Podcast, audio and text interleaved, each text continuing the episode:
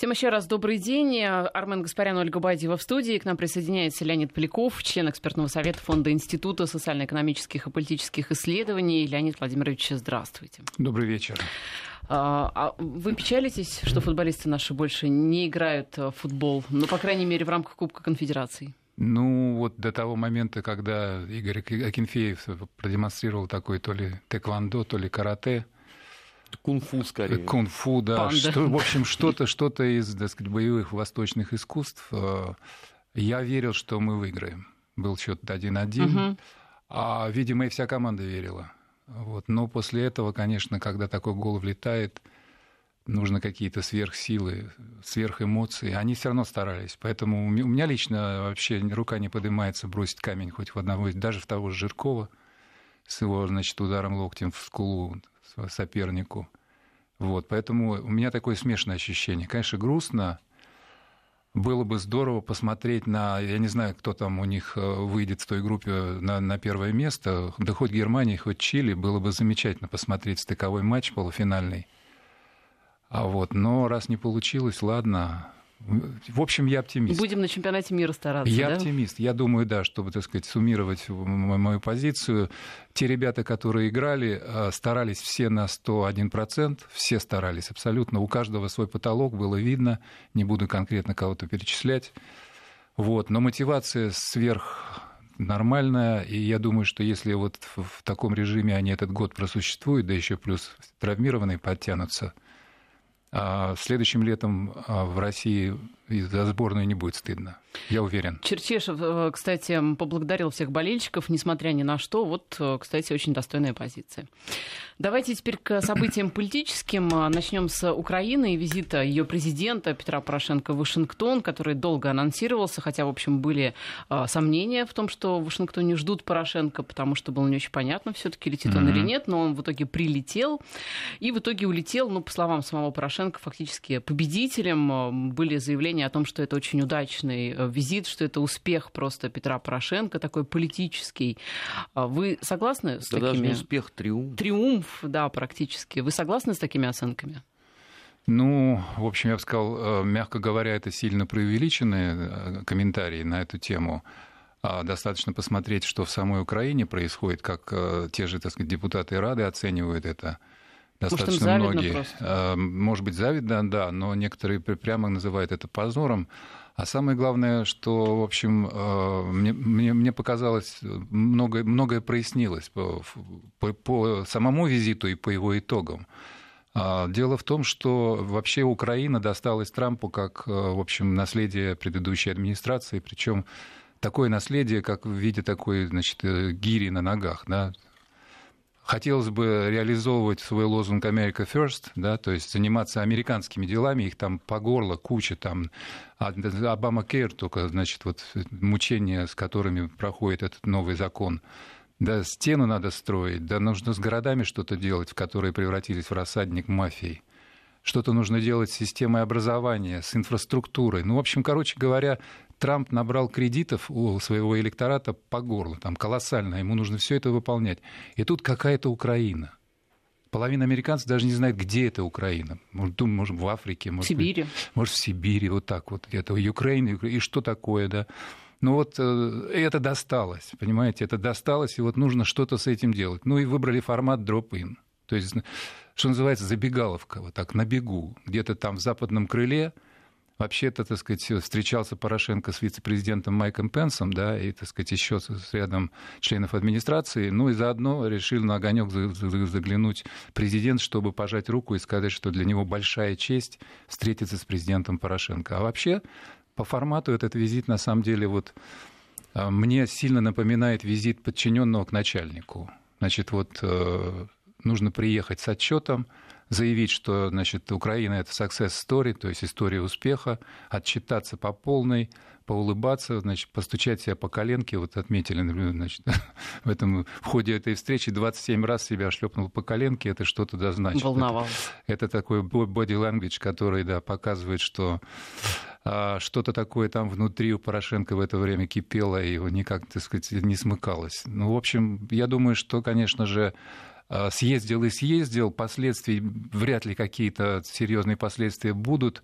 Хотя вот разговор на тему о том, что инициируется какой-то новый закон о реинтеграции значит, отдельных районов а, Луганской и Донецкой областей, что-то такое там может получиться. Но у меня на этот счет тоже большие сомнения, пока кроме самых общих слов и самых каких-то таких примитивных идей на тему, что мы обязательно все это сделаем, я там не услышал. Поэтому думаю, что если кратко резюмировать, визит проходной, а галочка поставлена. Значит, э, Трамп, э, что называется, отчитался перед э, оппозицией, прежде всего, потому что давление, конечно, на него именно со стороны демократов, и Украина это, так сказать, именно демократический проект во всех смыслах, в кавычках больших, правда. Так что он поставил галочку, что вот, ребята, вы на меня давите, я встретился, а внутри Украины, вернусь опять к тому, с чего начал, а, значит, эффект крайне противоречивый. И не случайно, так сказать, в это же время Тимошенко, так сказать, э, вот это самое украинская Тэтчер, как ее неоднократно именовали, уже, так сказать, с инициативой импичмента появилась. Так что можно это поздравить месть, Петра наверное, Алексеевича. Месть, наверное, в Тимошенко. Ну, и месть, и, так сказать, э, хорошо продуманный пиар-ход, потому что политик, э, лидер партии, которая одно время была на самых высотах э, и до посадки занимала один из ведущих постов премьер-министра, да, хочет вернуться на украинский Олимп опять, нужно что-то делать, нужно напоминать, а пока с той маленькой фракцией, которая у нее есть, это нереально, поэтому самый сильный ход это, конечно, замахнуться на Петра Алексеевича. Здесь и месть, здесь и собственный здесь интерес. как бы твое оружие по тебе же и не ударило. У да, Петра Алексеевича да? есть средства защиты какие-то? Ну, вообще в украинском политикуме там, так сказать, э, методами не брезгуют, поэтому не исключено, что а вариант с э, посадкой вторичной тоже э, прорабатывается в администрации президента. Э, я не знаю, на какую тему в данном случае, но... Ну, там ведь есть и круче, покруче, чем посадки средств. Ну, в общем, да, даже учи, учитывая, так сказать, общее настроение, общий контекст, который, так сказать, после вот этого переворота, после Майдана, после революции гидности, да, там вплоть до, так сказать, перспектив связанных уже и с реальным покушением. Шутка, шут, шутка шуткой, но вообще практика такая уже там вполне легализована. А, поэтому не, исключать этого нельзя, но я думаю, что у Тимошенко тоже, так сказать, э, есть какие-то аргументы. Во всяком случае, то, что она вот вышла с этим а, предложением значит, принять, наконец, закон об импичменте с ясной перспективой его дальше продвинуть, говорит о том, что против Порошенко начинает складываться довольно серьезная оппозиция внутри и Рады, и не только.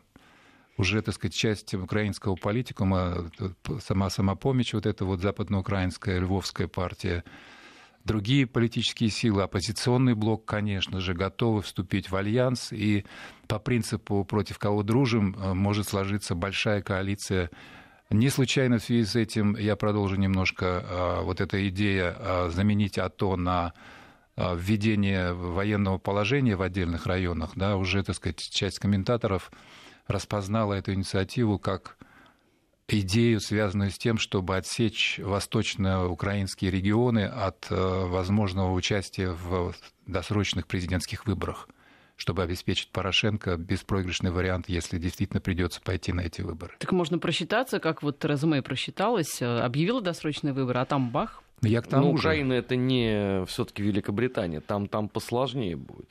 А вот с этой точки зрения интересно, что вот коалиция это действительно сформирована против угу. господина По крайней мере, три партии, которые представлены это, в Верховной это, Раде, это уже, как, как уже... минимум, да, при да. том, что, скорее всего, их там будет сильно больше, при потому том, что господин Лешко тоже Да, радикал Лешко — это туда. такой да, флюгер, который готов метнуться в сторону победителя в любой момент, это правда. Не очень понятно с этой точки зрения позиции внутри самого блока Петра Порошенко, потому что, извините, ни о какой консолидированной позиции в этой партии речь никогда не шла. Ну, естественно, их собирались миру понять. Естественно, в любой момент, если переманят, если позовут или если просто поймут, что корабль тонет, крысы побегут. Ну и потом в партии Яценюка, это тоже, так сказать, такой условный союзник, вот этот самый, значит, э, Народный фронт, да, который раньше назывался фронт Змин, да, то есть фронт перемен. Так что у Порошенко, в общем, базис в Верховной Раде очень-очень шаткий, поэтому действительно возможно все, и то, что вот он съездил в Вашингтон и вернулся таким триумфатором. С одной стороны, ему лично кажется, что вот да, действительно, я на коне, но похоже, что это совсем далеко не конь, а во-вторых, не, не на, может быть, даже и под конем скоро. Это начало конца, по сути дела, Петра Алексеевича Порошенко. Интересно, что... Так, Армен, по-моему, мы здесь нужно поставить знак копирайт, в, начало наш, конца? в нашей программе да, впервые сказано, что на, наступило начало конца Порошенко. По-моему, а, нет, по еще ну, никто нет, ну, нигде это, это, фраза и никогда... не мне принадлежит, она же, как известно, Но, тем а, не менее, Цицерона. Тем не А, менее, отметим, отметим. По-моему, именно давайте запомним, что это 25 июня было сказано в программе Вести ФМ, да, Да. Арменом Гаспаряном, начало конца Петра Прода. Давайте каунтдаун сделаем, да? Обратный отсчет. Давайте считать, когда сбудется этот прогноз. Нет, ну вот удивительнейшим образом Мгм. преемственность украинской политики. Вот туда кого не поставь, сценарий один и тот Я же. бы сказал, порочный круг. После тебя остается вселенская ненависть к тебе, к народу. Потому что единственное, чем ты занимаешься, ты устраиваешь бойню. Это да. Ни одному твоему слову не верят, потому что, между прочим, то, что писала на этой неделе украинская печать, а, мы с Ростиславом Владимировичем Ищенко дети. Даже мы себе не позволяли половину вообще произносить в эфирах того, что я прочитал на официальных совершенно украинских средствах массовой информации. Ну, вы образец корректности вообще. Так что Третий не момент. наговаривайте на себя. Третий момент. Ни одному твоему слову не верят ни на территории Украины, это ладно бы, да, но в том числе не верят на Западе, потому что, извините, 32 минуты с Пенсом и 6 минут с Трампом, это не повод для того, чтобы тебе а, кто-то доверял. И самое главное, да, твои электоральные перспективы, они почему-то все время колеблются на отметке между нулем и ничем. Да, там максимум 11% у Порошенко, максимум, да. При том, что это официальный э, рейтинг государственный, который уже говорят о том, что он завышен очень сильно. То есть в реальности, наверное, все-таки это 7-9%. Да, не исключено, что именно так, поэтому действительно э, вот этот каунтдаун можно начинать, можно запускать. А, В принципе, да, я соглашусь. Э, Это, это печальный, кстати говоря, диагноз, вот этот порочный круг украинской политики постсоветской. Любого, может быть, только Леонид Кравчук ушел как-то более или менее достойно, да, первый президент, тот самый президент незалежности, при котором э, значит, э, гол- голосовала Украина там, в декабре 1991 года там, больше 80% за выход из Советского Союза. Кучма приходил как надежда, как такой крепкий хозяйственник. Потом все мы помним значит, вот этот самый финал его там с, э, значит, с таким э, первым Майданом там, а, значит, озверевшие, осатаневшие, о- оголодавшие просто украинцы, бьющие палками по пустым бочкам с криком «Кучму геть!» «Кучма чмо», я помню очень хорошо, вот этот лозунг, да, такой из русского языка заимствованный. Кучму геть вслед за КПСС там звучало. Да, да, да, да. Потом Ющенко пришел сначала как герой, потом ушел бесславно. Про Януковича уже, так сказать, понятно, чем все закончилось. Поэтому, да, действительно, что, вероятность того, что Петр Алексеевич вот таким же значит, способом может быть изгнан или просто уйдет с позором, она крайне велика. О чем это говорит?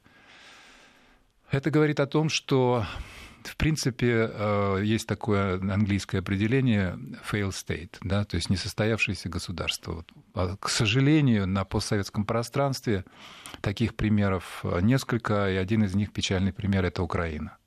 Это Украина, которую, кстати, нам регулярно, так сказать, э, ставят в качестве некоего примера вот, настоящей демократии и на самом деле это то, что, так сказать, демонстрирует э, полный коллапс вот этих усилий построить э, независимое государство в полном отрыве от естественной среды, в которой это государство появилось. Я имею в виду много, ну, многостолетнюю историю совместного значит, э, бытия нашего с Украиной, где Украина была естественной, так сказать, органической частью вот этого большого русского мира – экономического, географического, политического, культурного пространства. И только в этом единстве в Украине что-то получалось. Что-то получалось. Но теперь нет ни культурного пространства, потому ну, что все, кто можно уже в списках СБУ, нет экономического гонение пространства. на язык. Потому что все, что можно, они ликвидировали. Ну, конечно. Сейчас они собираются э, вводить визовый режим, очень сильно обижаются, что Россия может ответить симметрично. Да. И еще и планируют э, провести военную кампанию.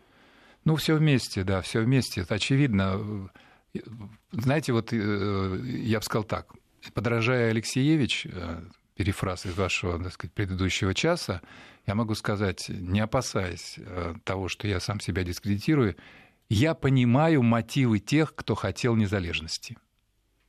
Я понимаю эти мотивы. Я хорошо помню 91 год. Прекрасно помню. Надежда на то, что вот оторвемся, особенно Украина, житница, богатейшая, значит, республика, там ресурсы колоссальные, все есть. Шахтеры Донбасса Черно... даже приезжали сюда с этим, что да. при независимой Украине да, они да, будут жить да, лучше. Да, да. Черно... было все, да? Чернозем, уголь, какая-никакая нефть, газ, пшеница, сало, в конце концов, ребята. Черноморское побережье. Да, да, да мы заживем от этих, значит, коммуняк уйдем. Крым, опять же. Ну, конечно. Да. Сейчас, вот сейчас мы развернемся. Но вы знаете, я уже тогда помню, а, я ездил по Украине, и в разговоре где-то в поезде с простым украинцем случайно, значит, он мне выдал такую, казалось бы, шутку, которая стала на самом деле программой всей постсоветской украинской истории. Давайте объявим войну Канаде и сдадимся в плен. Вот да. я просто цитирую буквально. Это, это вот массовое народное настроение. Политики в то время, да, конечно, они зажгли массы, давайте проголосуем, проголосовали. 80, там, по-моему, 5% за то, чтобы выйти из СССР.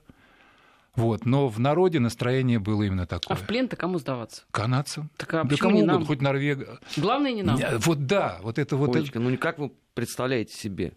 Человек в вышиванке сдается в плен Кацапу и Москалю. Позор. Позор да. национальный. Да, да, да. А канадцам, ну что самое? Ну а где все эти удивительные люди э, пребывали? Вынужденной миграции. Канада да. это одна из главных цитаделей украинства подавляющее большинство вот тех работ, которые отравили потом всю эту Украину, они изданы, кстати, в Канаде. А вовсе не в Мюнхене, в Париже, в Вашингтоне да, или да, в да, Далласе. Да, это мощная украинская э, диаспора, украинское, украинское лобби, которое просачивается в том числе даже и э, значит, э, на капиталистский холм уже в Вашингтоне. Вот. И второй урок, конечно, я хочу извлечь из вот этого порочного круга украинской политики и украинской судьбы – а вот эта попытка оторваться, ладно, сама по себе, заживем по-своему. В конце концов, каждый свободно выбирает свой путь, каждый народ. Но когда все это начинает еще замешиваться на фанатической ненависти к своему ближайшему брату, к русским, когда это становится программой политического класса чуть не поголовно, вот такая официально принятая русофобия – когда действительно начинается посягательство на права людей, элементарные права людей говорить на своем языке, никакое государство построено быть не может. Ну, потому не что может надо найти быть. А, кого-то, кто виновен во всем, что происходит да, в твоей стране. Вы, вы правы. По, по сути дела, мы сейчас имеем Украину, в которой единственный способ консолидации как политического класса, так и, в общем, широких народных масс, это постоянно искать врага и конкретно указывать пальцем на Восток. Но на это Россию. тупик. Это тупик. Вы можете объединиться на, не, на нелюбви к чему-то и каких-то достичь даже промежуточных результатов. Потом вы же выясните, что любите совершенно разные. Что и происходит на Украине. Более того, более того, Армен, дело в том, что это же, в общем, а, шовинизм, переходящий в откровенную фазу нацизма. Когда кто-то себе придумывает вот такого врага в виде другого народа, это, в общем, феномен нацизма, об этом нужно прямо говорить. Даже если само по себе, так сказать, вот это вот, э, так сказать, сравнение с национал-социализмом Германии некорректно, хотя там есть группы, я помню, что часть э, молодых людей на Майдане сразу после того, как Януковича свергли, у них брали интервью. Я помню, что там неоднократно обсуждалась тема, что в Украине крайне актуален так называемый социал-национализм. Такой перевертыш, по сути дела, закамуфлированный национал-социализм. Ну, у них целая ассамблея была социал-националистическая, вот, куда вот, входили все правые Совершенно радикалы. верно, да. Так вот, дело в том, что вот этот крайний шовинизм, переходящий в нацизм, это ведь действительно это материал, из которого ты не создашь единое общество. То есть тебе что нужно сделать? Нужно провести этнические чистки, по сути дела геноцид. Нужно уничтожить всех, кто хоть как-то отличается от тебя – потому что говорит по-русски, потому что не отказывается от символа георгиевской ленточки, не отказывается от символов нашего прошлого и коммунистического, и более глубокого, кто готов э, постоянно за это бороться и даже умирать, как тот же Олесь Бузина, да, которую упомянули в прошлый час. А вот эта программа вот такой вот нацификации Украины. Эта программа, насколько она выполнима? Я думаю, что она абсолютно невыполнима. Но ведь эта концов... программа, она на уровне государственном. Если спуститься ниже, на уровне обывателя, там ведь нет такой ненависти. Там да. то же самое примерно творится.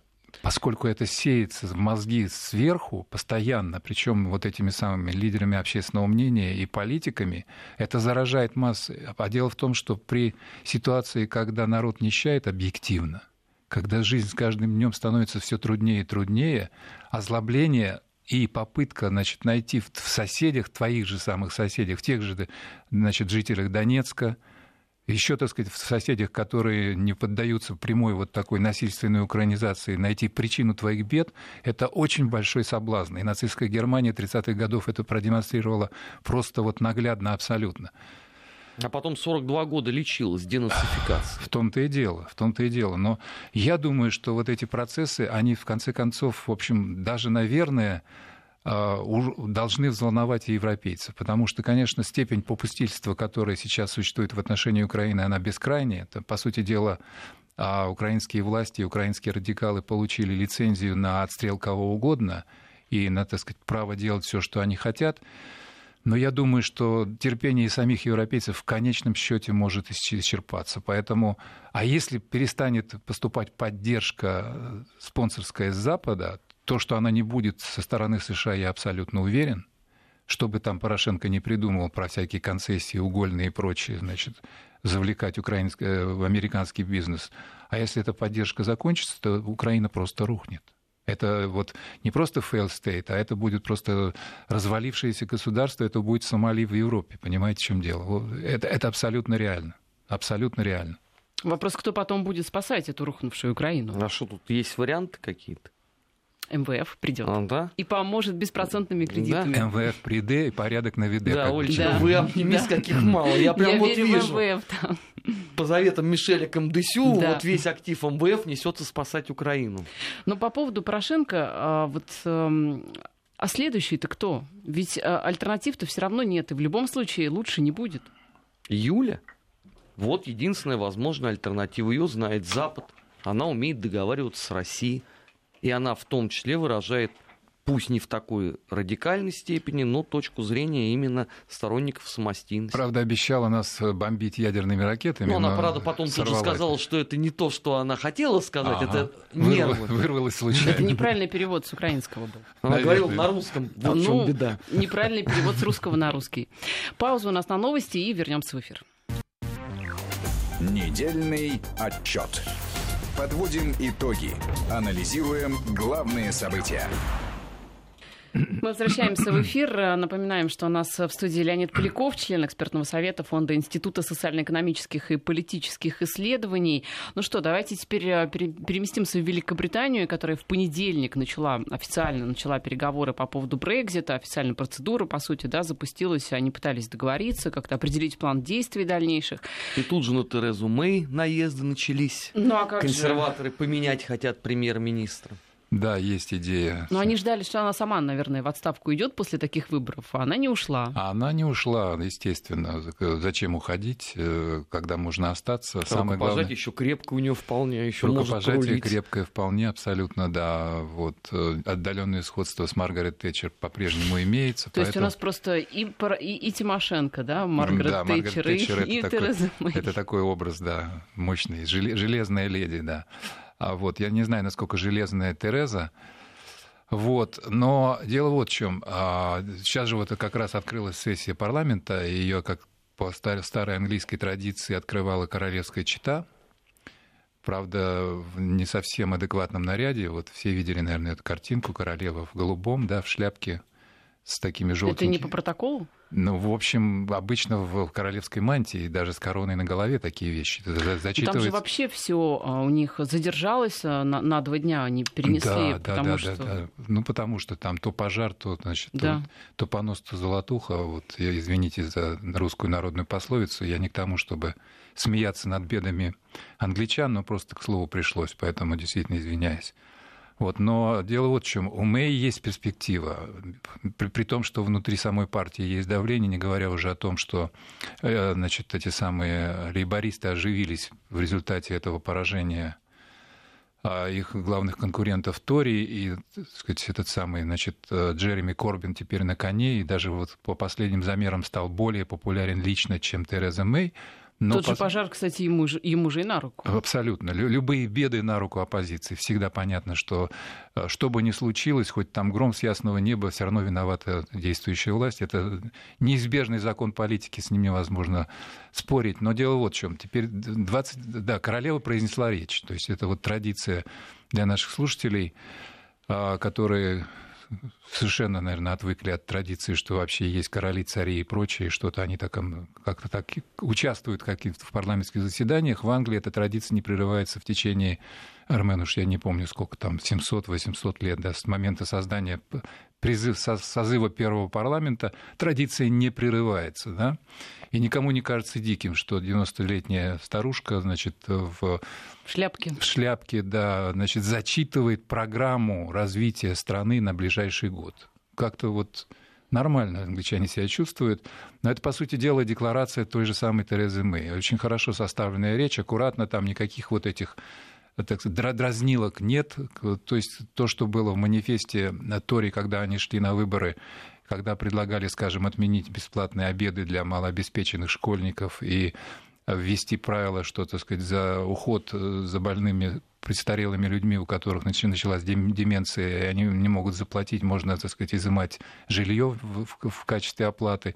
Другие всякие подобного рода экономические придумки, все это исчезло из речи. В общем, речь и такая хорошая, хорошо продуманная речь э, для того, чтобы, так сказать, удовлетворить всех и не сказать ничего конкретно.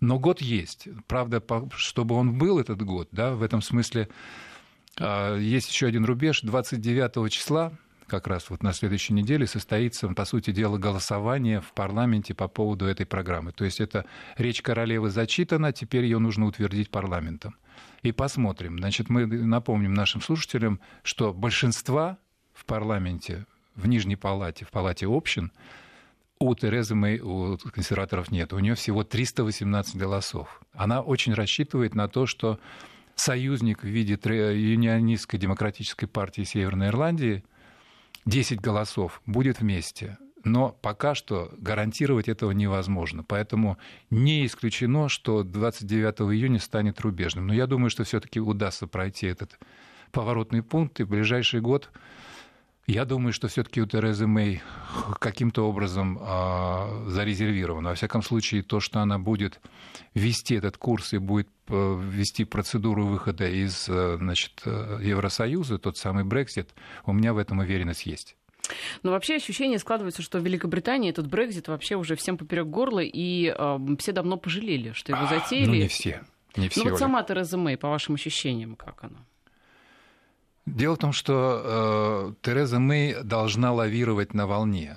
Если большинство британцев, а я напомню, у нас там цифры были 52 против 48 да, процентов. Кстати, был же последний опрос, но он такой уже постфактум. Опрос... Теперь уже больше ну, теперь, людей да, да. не хотят. Я, я тоже напомню, что перед самым голосованием за, за выход или за то, чтобы остаться, тоже все опросы показывали 55-45 в пользу того, что британцы останутся. Но молчаливое большинство, то самое, которое избрало и Трампа в Штатах, да, которое голосовало за Марин Ле Пен во Франции, правда, с другим немножко результатом. Но вот это самое молчаливое большинство все-таки предпочло. Все-таки причины есть. Причины есть у большинства британцев, небольшого, но все-таки устойчивого большинства хотеть изоляции. Дело в том, что действительно британская традиция дистанцирования от Европы, от континента, она очень сильна. И у них ощущение, что, во-первых, значит, вот эта миграционная волна, открытость границ, хотя действительно Британия не в Шенгене, но тем не менее вот это вот единое пространство значит, товаров, услуг э, и людей, оно должно было выполняться. И вот это вот стремление закрыться, стремление сосредоточиться самих себе, обеспечить прежде всего безопасность собственных рынков труда и безопасность в буквальном смысле, защититься от массовой миграции, это по-прежнему самый такой прессингующий вопрос. Да, понятно, что есть контраргументы, понятно, что, так сказать, финансисты, э, обитатели Сити, а, значит, граждане Евросоюза, которые живут в Великобритании, их 5 миллионов, заинтересованы в том, чтобы этот процесс прошел максимально мягко, чтобы, так сказать, права не были ограничены. Но, тем не менее, все равно очевидно, что большинство в Британии все-таки все-таки сделало этот выбор и от него отказываться не будет. Да, не просто Великобритания, вообще вот э, ощущение, Но проблема-то что... еще вот в чем, Оля. Вот, в чем? Дело в том, что Великобритания это, это же остров, а страна-то называется Объединенное Королевство.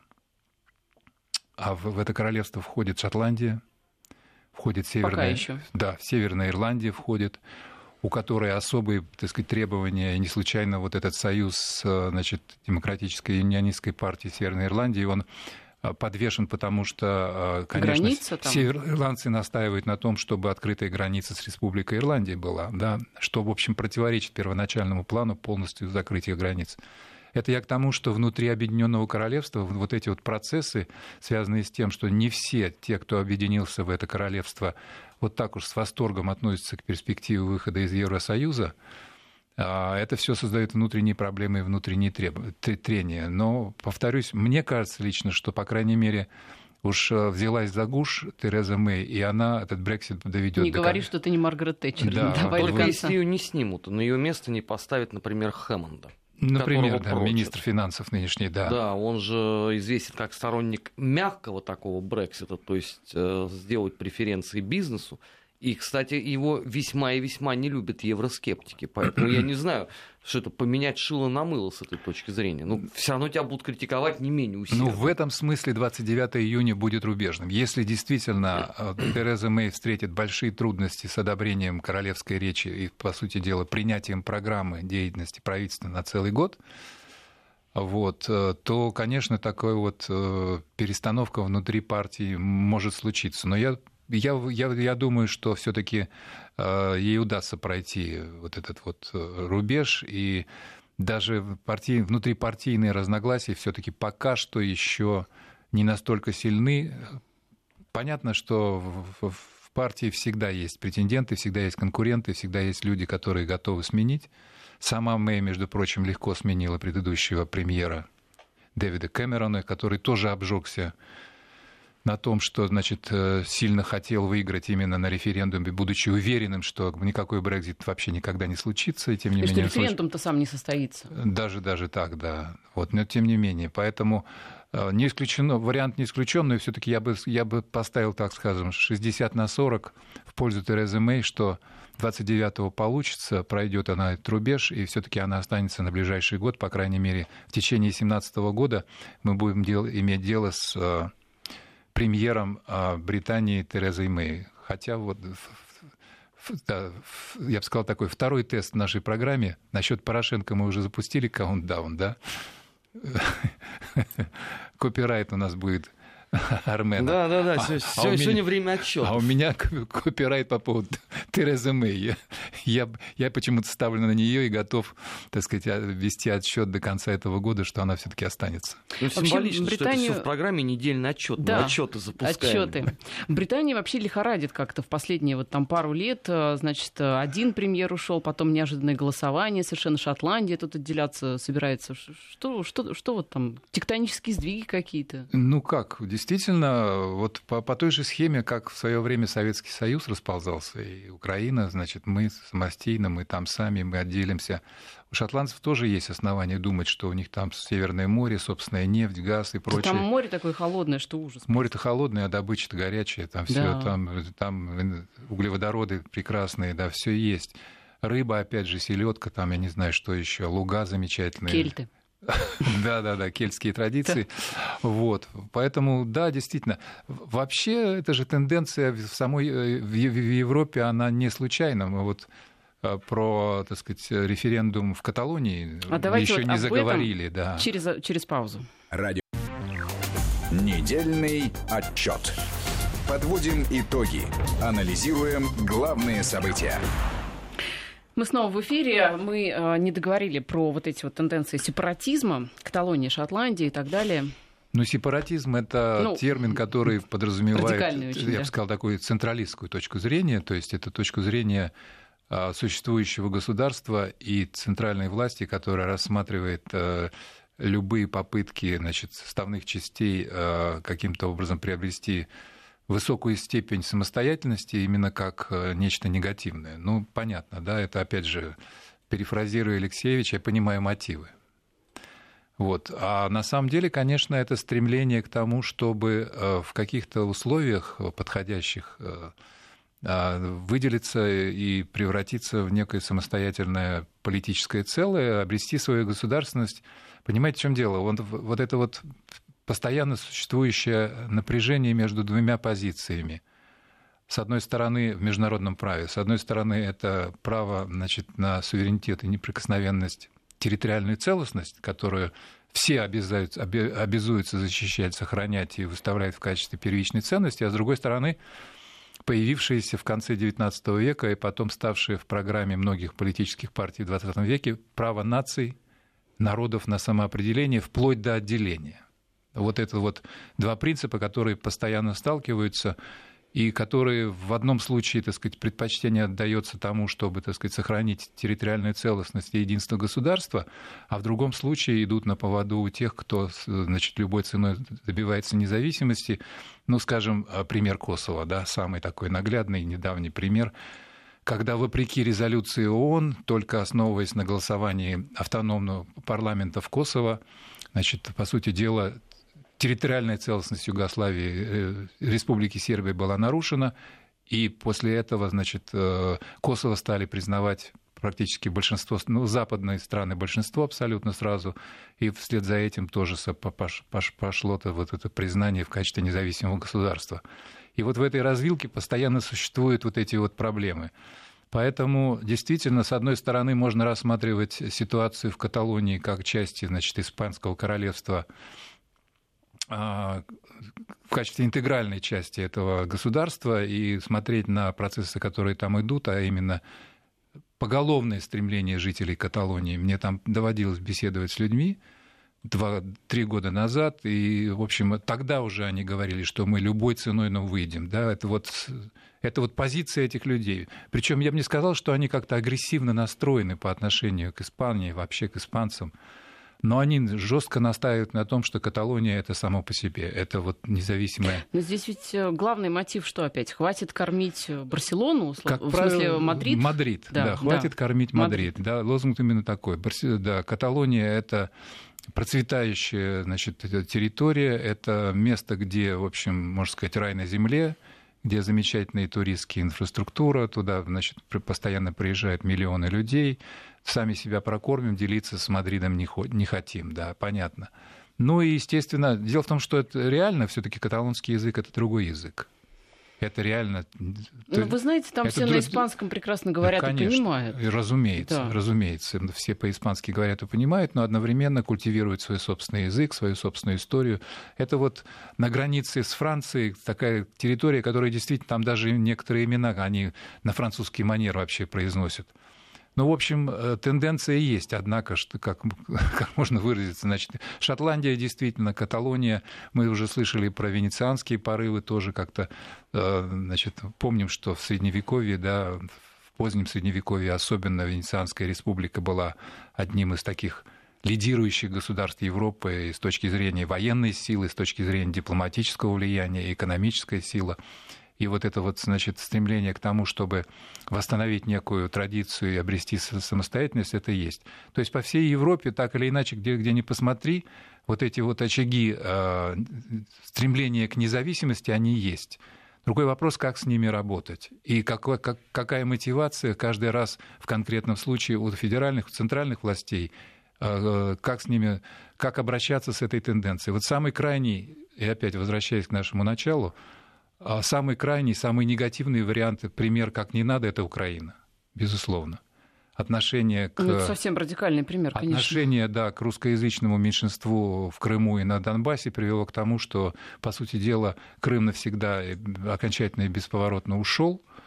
Что будет с Донбассом, пока проблематично, но... Ну, той же дорогой идет. Я скорее, скорее, да, я не знаю, пройдена ли точка невозврата, но, во всяком случае, она крайне близка. Это вот предел, когда мы видим, что неумелое оперирование в этой ситуации со стороны центральной власти приводит к тому, что просто люди уходят. Уходят через войну, через гибель, через жертвы, через страдания, но все-таки отстаивают свое право быть самостоятельными. И другие форматы более мирные, более спокойные, но от этого не, не менее драматичные. Я думаю, что для Испании это будет большая потеря. Точно так же, как, скажем, для Объединенного Королевства потенциальный выход из Шотландии. Это, по сути дела, разрушит страну. Ну, давайте Сейчас теперь... целый кон- континент может, извините, э, разрушиться, и даже не один, если американцы действительно собираются на полном серьезе выходить из договора по ракетам средней и малой дальности, то это, по сути, это первый такой очень серьезный шаг к новому Карибскому кризису.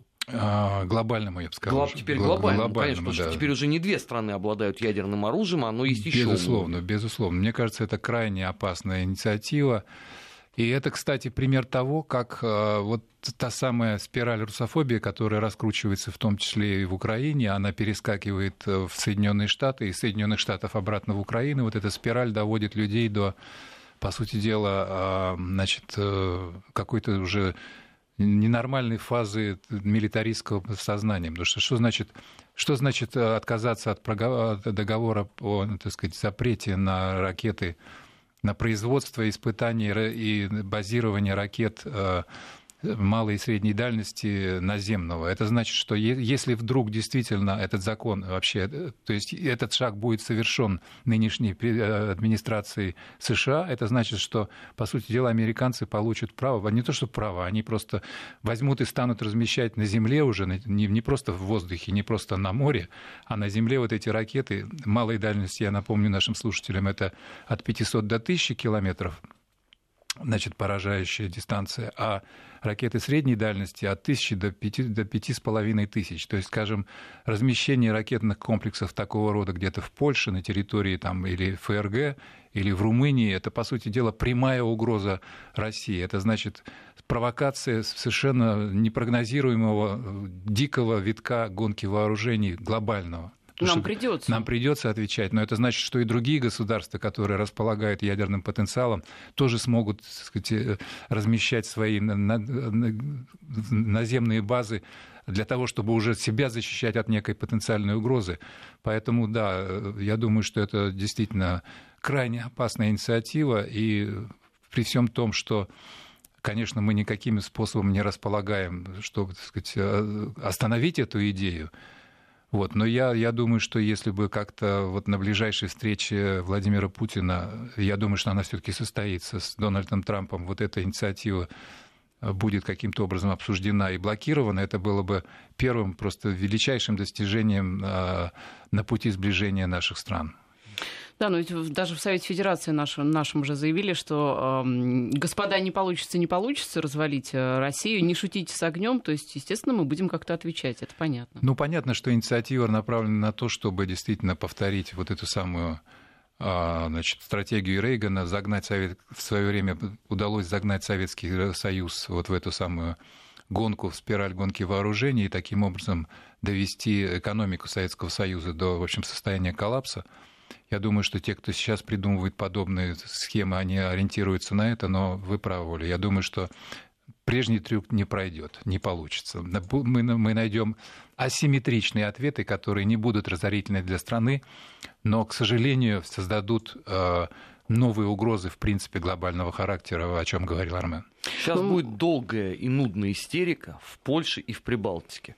Я вам прогноз даю на ближайшие там месяца три, потому что как только они сейчас расшифруют послание Совета Федерации про асимметричные меры. Они сейчас заголосят о том, что русские танки э, уже едут к Бороздят нам. просторы Прибалтики.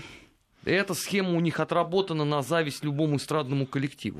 Нет, может быть, это все внутрь, для внутреннего пользователя заявление вот это Конгресса. Может быть, в общем, реально этой подоплеки нет? Ну, там, в общем, понятно, там идет жуткая борьба. Трамп, избрание Трампа перевернуло, так сказать, весь пейзаж э, э, американский политический. Там, так сказать, каждый вылезает... Вот, э, так сказать, одна представительница в палате, в Нижней палате американского конгресса по фамилии Уотерс вышла, значит, с предложением заморозить э, санкции в виде закона, чтобы, так сказать, блокировать любые попытки администрации Трампа их как-то ослабить. В то же время, скажем, э, значит, Конгресс-вумен, то есть э, депутат от Гавайев, значит, только что внесла закон, который, значит, запрещает продавать оружие террористам. То есть там идет борьба вот этих законопроектов, сторонники Трампа и противники Трампа каждый день что-нибудь придумывают для того, чтобы уколоть противоположную сторону. Жизнь не скучная, политика и главное, бурлит, опасная. да, и выплескивается все это наружу, поэтому Трамп сказал Америка First, но на самом деле получается, что не совсем так. Леонид Поляков, член экспертного совета Фонда Института социально-экономических и политических исследований, был на студии. Леонид Владимирович, спасибо.